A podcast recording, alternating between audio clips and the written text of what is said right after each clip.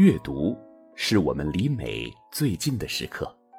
在微信上搜索公众号“上官文录读书会”，关注我们，可以查看节目原文，或了解更多关于读书和电影的内容。各位好，我是上官文录读书会的主播孙洪博。无论如何，二零二零年拥有了一个凶狠的标签。最难就业年，八百多万名毕业生站在校门口，望不见前路的方向。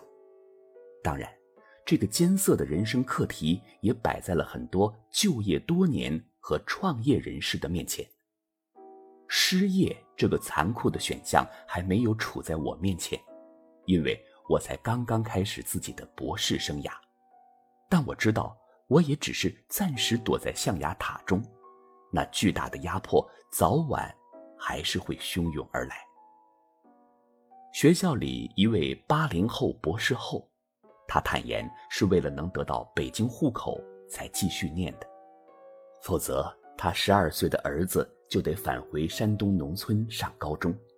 这样的结局他不愿意承受，因为儿子已经在北京散漫惯了。山东考生的分数之残酷，令人。不寒而栗。然而，博士后出站后就一定能如愿以偿吗？目前，高校辅导员的留校资格不仅仅是博士或博士后一个选项，还需要有海外留学或交流资格。多少年来，学子们将目光投向海外，梦想着漂洋过海后的励志、绮丽，亦或是浪漫。从海外留学归来的学子究竟是什么样的呢？在大多数人的印象里，他们代表着高学历、高收入，是各大知名公司竞相争夺的对象，是学坛政坛炙手可热的新星，是一个家庭甚至左邻右舍的骄傲。如果说他们有什么烦恼，也许是摆在他们面前的机会太多了，一时间。不知如何选择。不过，现实的确如此吗？深夜里，打开微博、豆瓣、知乎，在与留学归国相关的话题下随便一刷，就能看见满屏的吐槽。回国一个月，既找不到工作，又找不到对象。公司的留学生越来越多，海归变海带。留学两年，回国还得考编制，根本考不过。有一条回复最为扎心：家人以为从国外留学回来工作就能随便挑，期待着我成为知名学者挣大钱，可我只是个普通的年轻人而已。国内就业竞争对我而言真的很激烈，身边所有人都觉得。我不懂中国的人情世故，觉得我去外面生活了几年，眼光就高了，看不上大家了，找个机会就教育我几句。其实，我只是害怕自己说错了话，做错了事，再惹他们不高兴。如此一来，社会是否应该对归国的留学生们多一些关爱？也许。我们每一个对海外求学抱有艳羡与幻想的人，都应该先去调研一下他们真实的生活，了解一下他们内心的焦灼和痛苦。这种焦灼与痛苦绝不是今天才酿成，早在五十多年前，台湾著名作家余黎华就认识到了这些问题，并创作了一部名为《又见棕榈，又见棕榈》的长篇小说。这部作品被视为台湾六十年代留学生文学的滥觞之作。当年，不少出国留学的台湾学子都将这部小说放入旅行箱中带到海外。文字中所揭示的道理，放在今天仍然贴切。尤其在就业问题如此敏感的当下，读懂了这本书，也许我们也会读懂当今的时代。怀揣着一颗明白的心脏，总好过闭上眼睛撞南墙。现在，就让我们跟随主人公穆天磊的脚步，去探索这位留美博士的人生经历和内心世界。十年前，穆天磊还是一个意气风发的青年，怀揣着出人头地的梦想和对西方文学的热爱，背井离乡，留学美国。不过，就像绝大多数热血青年都必须要经历的那样，他的理想在现实面前溃不成军。因为语言能力受限，他被迫放弃了自己心爱的文学，改行攻读新闻学博士。又由于生活所迫，原本出身于台湾上流社会的他，做过餐厅服务生、搬运工，甚至打扫过厕所。然而，这些都不是使他最为痛苦的。在美国，他最不能忍受的是孤独。回国后，穆天磊这样对他的朋友说：“和美国人在一起，你就感觉到你不是他们中的一个。他们起劲儿的谈政治、篮球、拳击，你觉得那是他们的事，而你，完全是个陌生人，是外国人。”是啊，他的生活习惯和价值立场已经被传统的中国文化稳定下来了，融入美国主流社会的努力都是徒劳，只能像一只幽魂，游走在中美两国文化的边缘。于是他时常陷入沉思：用十年的青春换来的不过是一纸文凭，这样的生活是否值得？也许这十年的辛酸付出根本是不值得的。他想回家，只有回家才能化解他的孤独和痛苦。所以，当穆天磊走下飞机，和家人相拥而泣的时候，内心里做出了一个决定：他要留在台湾，过平凡的生活，做自己喜欢的事情。他的愿望。能变成现实吗？他朝思暮想的家乡，还是他回忆中的样子吗？家乡的一切都变了，就连童年印象里脏兮兮的街边小吃，也已经转入了干净卫生的商厦里。出乎他的预料，虽然和亲人旧友重新团聚，但是穆天磊在故乡的生活并不是很快乐。首先，他和父亲起了冲突。父亲是一位传统的家长，在穆天磊返乡以后，不仅将他的行程安排得满满当当，强迫他去参加各种应酬，还督促他和老友的女儿尽快结婚。当穆天磊表现出对应酬的厌倦和婚姻的犹豫时，父亲便呵斥他不近人情，不懂世故。其次，他和另外几位留美博士的交往也颇不愉快。重理轻文的偏见也同样存在于穆天磊所处的环境。面对着傲慢的理科博士，他这位新闻学博士不自觉地矮了一头，几句不无讥讽的言语又严重伤害了他的自尊心。最后，也是让他最绝望的是。他感到自己无法留在台湾了。妹妹天美在一次和哥哥的长谈中，曾经这样分析父母的想法：不管你对他们怎么形容在美国的种种，他们还是认为你去那边才有前途。不要问我为什么他们这样想，我从没去分析过。我想是这个时代、这个地方以及这个环境。是大家认为到美国是唯一的、最有出息的一条路的关系。这段话表面上是父母对穆天磊的期待，实则也是这个社会对他们的看法。穆天磊不敢想象，如果自己放弃了美国的工作，周围人将以怎样的眼光看待自己。在美国，大家把他当作中国人，他是孤独的。在中国，大家又觉得他应该属于美国，他是更加孤独的。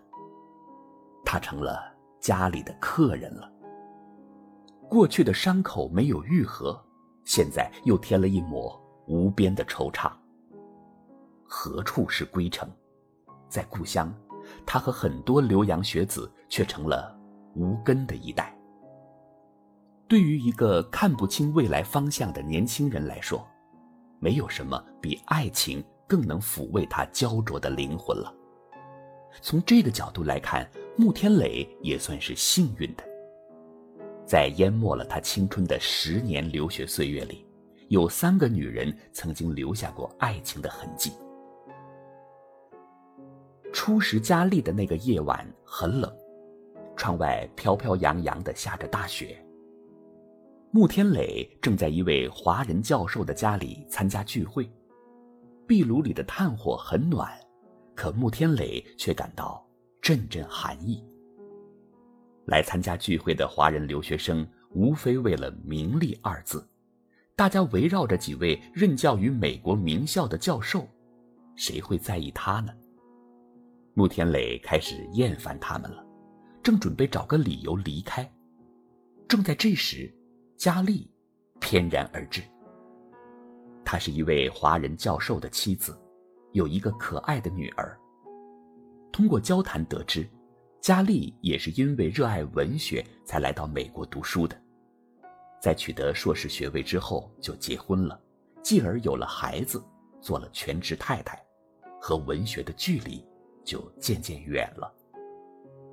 那晚，他们聊了很多，有关文学，有关家乡。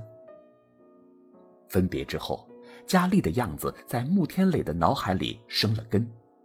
虽然他并不觉得佳丽的五官有多美，但是她那种柔和着少女的明朗和成人的解释的神情，却有着出奇的吸引力。也许就是佳丽同时具备情人和母亲的双重气质，才恰好符合了穆天磊的内心期待，让他长期受到压抑的柔弱气质，逐渐在佳丽的面前暴露无遗。他们开始别有用心的偶遇，再到频繁的约会，一步步突破世俗道德的边界。佳丽是一个坦诚的女人，她从来不曾欺骗过这个孤独的青年，多次坦言过，只是将他作为缓解寂寞心境的情人而已。不过穆天磊却不这么想，对他而言，佳丽是他的精神支柱，他在情人的身上投射了太多情绪，过客思乡，游子思亲，失意的弟弟想获得姐姐的同情。男人对女人久藏的爱慕，以及孤独感、渴望得到共鸣的感情。天下没有不散的宴席。在穆天磊取得博士学位的那个晚上，佳丽向他提出了分手，并表示在他新的生活里自己不会再出现。离别的夜里，这个刚刚在美国取得博士学位、即将在大学任教的三十多岁的男人，伏在情人的肩上哭泣。他的精神支柱崩塌了，刚刚得到安抚的灵魂重新变得焦虑起来。带着对佳丽的思念和一颗空洞的心，穆天磊登上了返乡的飞机。回家后，穆天磊不敢将佳丽的故事讲给别人听，因为有一位女孩在等着他。她叫易山，是穆天磊父亲好友的女儿。虽然之前从未谋面，但已经和他有几年的书信往来。两家的长辈都很希望促成他们的好事，亲上加亲。所以他这次回家有一个重要的任务，就是和易山结婚。穆天磊承认，易山是一个精致动人的女孩，她的全身放射着活泼的青春光彩。那种能量是他曾经拥有过，现在却荡然无存的了。经历过十年留学后，他觉得自己已经是个毫无斗志的中年人了。面对一山的青春活力，他又向往，又畏惧。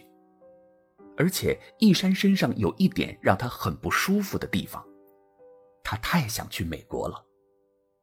也许因为在美国受过了苦，穆天磊经常对易山产生强烈的怨恨情绪，不仅很少站在对方的角度设想二人的未来，还对他所憧憬的美国生活不时报以冷嘲热讽，甚至于当着外人的面就直接批评易山崇洋媚外的思想。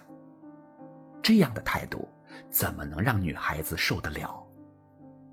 吵过几次嘴后。易山也就开始犹豫，要不要再和穆天磊交往下去。易山是爱着穆天磊的，不论是他努力奋斗的勤奋精神，还是因阅历而积淀下来的深沉气质，都吸引着年轻的易山。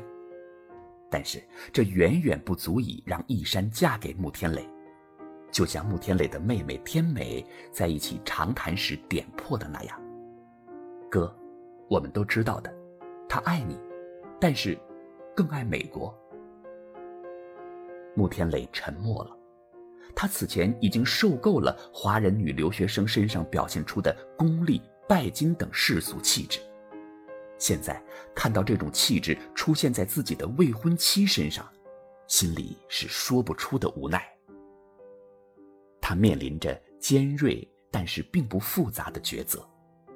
如果他对易山的爱要高于对海外生活的厌倦，那么他就可以做出结婚后赴美生活的决定。如果情况相反，那么他就会增加留在家乡的勇气。道理很简单，但是他一时间无法做出选择。也许是因为他的心中还有一个挥之不去的身影——穆天磊的初恋女友。是一位叫做梅丽的女孩子，两人因穆天磊留学美国而遗憾分开。同时，她也是穆天磊十年隐兵的岁月里最思念的那个人。时隔十年，他们终于可以再见了。此时的梅丽已经是三个孩子的母亲，穆天磊也有了自己的未婚妻。他们一进客厅。梅丽已站起来，天磊就立在门边，也不招呼他，也不替一山介绍，也不笑，也不说话，只怔怔地望着他。他就是他记忆中的梅丽，而又不是。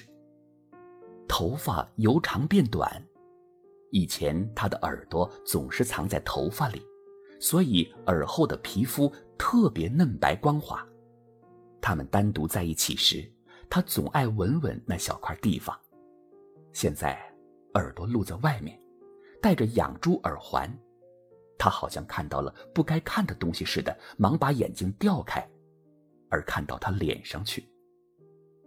脸上的五官和他记忆中一样，却又不完全相同。眉毛由淡变浓，由宽变窄，由直变弯了。眼睛原先是长而圆的，但因双颊比以前丰润多了，而夺去了眼睛的圆，使它变成细长的两条。圆眼睛所代表的少女对世界的讶异，也由少妇的凤眼的媚所代替了。梅丽变成了一个很摩登的少妇，而不是她记忆中不经过人工点缀。但不失清逸秀气的女孩子了。书中的这段文字，我读了多遍，一字一句，皆是岁月的痕迹。由于穆天磊表现得太过于忘我，引起了易山的不满，加上梅丽也无心打扰他们的生活，这次见面很快就结束了。原本穆天磊坚持要送梅丽回家。并想做出一些亲密的举动，也被一山阻止了。二人为此还闹得颇不愉快。见过梅丽后，穆天磊兀自沉思，自忖道：“对佳丽，仅是一种迷恋和依赖；对一山，仅是喜欢他，也许宠他。但只有对梅丽，他是一直爱着的。这究竟是经过深思熟虑的明悟？”还是穆天磊和梅丽久别重逢之下得出的冲动想法，他最爱的女人究竟是谁呢？